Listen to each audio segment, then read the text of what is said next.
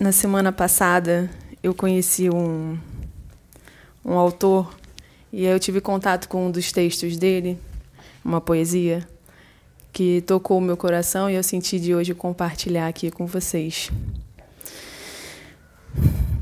E aí começa assim. Tem uma introdução antes. Para onde vai a humanidade? Essa é a, essa é a pergunta que não quer calar, pois todos concordam que o mundo tem andado um tanto quanto de pernas para o ar. Assim, todos os deuses de todos os lugares sagrados se reuniram para ajudar os humanos em sua caminhada evolutiva. E o que é maravilhoso é que eles elaboraram um plano infalível que conto para vocês em verso de cordel. Audiência no astral para onde vai a humanidade. Autor Carlos Amaral. Para além do espaço-tempo, no plano espiritual, em caráter de urgência, reuniu-se todo o astral para debater o homem, seus valores e moral. Pela vida aqui na terra, pelejavam o bem e o mal, desde que o anjo caído pensou ser o maioral, pondo em jogo o equilíbrio e o que era universal. Mas não vou me preocupar com o sobrenatural, vou ater-me ao assunto que era providencial. Para onde vai a humanidade? Tal e coisa, coisa e tal. Por Deus Todo-Poderoso, assembleia iniciada.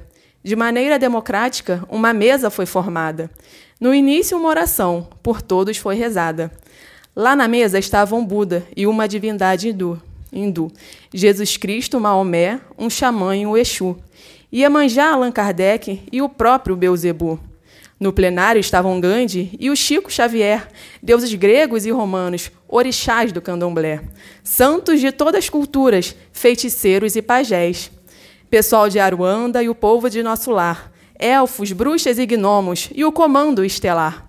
Estava o mestre Irineu e a madre de Calcutá, Santa Sara, Krishna, Brahma e o padrinho Sebastião.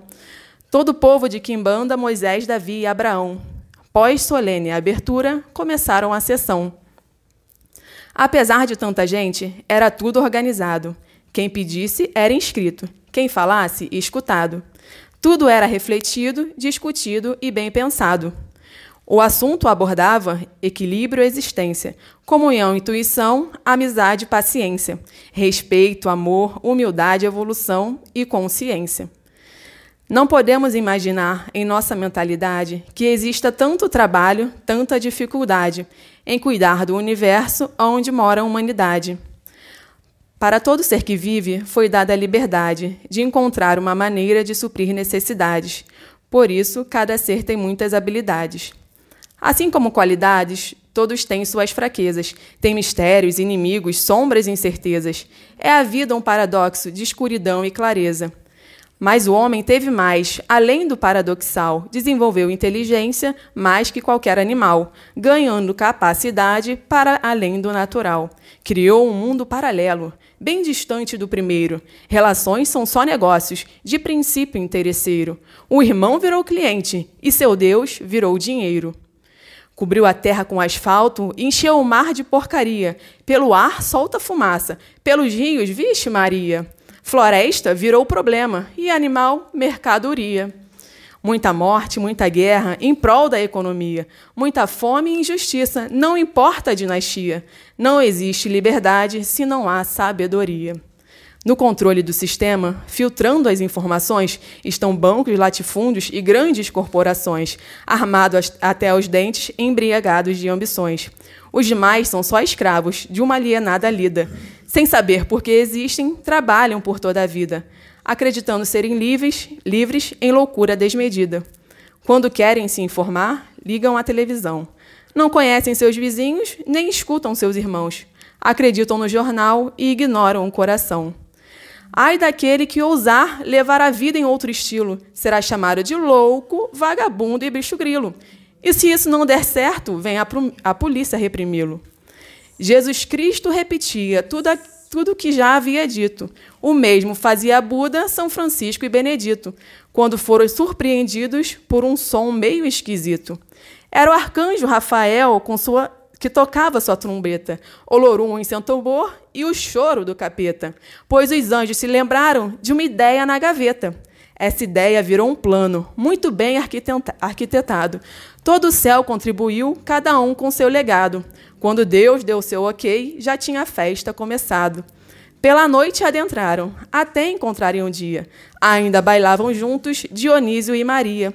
Não teria o fim a festa se seguissem a alegria. Imagino que vocês tenham muita curiosidade em saber qual era o plano para ajudar a humanidade. Peço muita paciência, calma e tranquilidade.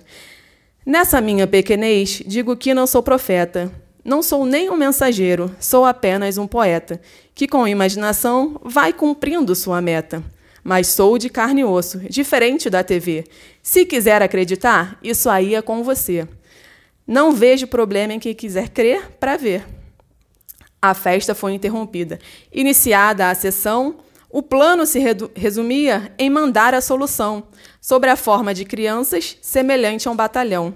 Essa nova encarnação deveria reencontrar o sentido da existência e com o que se importar, abrindo novos caminhos para a próxima a chegar. Muita paz no coração e base familiar. A segunda geração poderia continuar a revolução do amor que tudo há de transformar.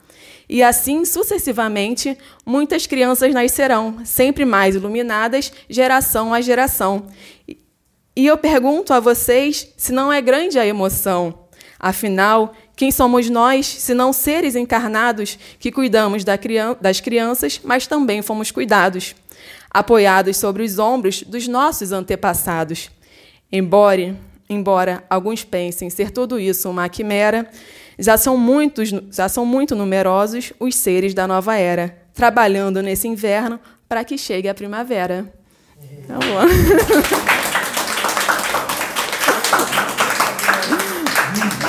Acabou.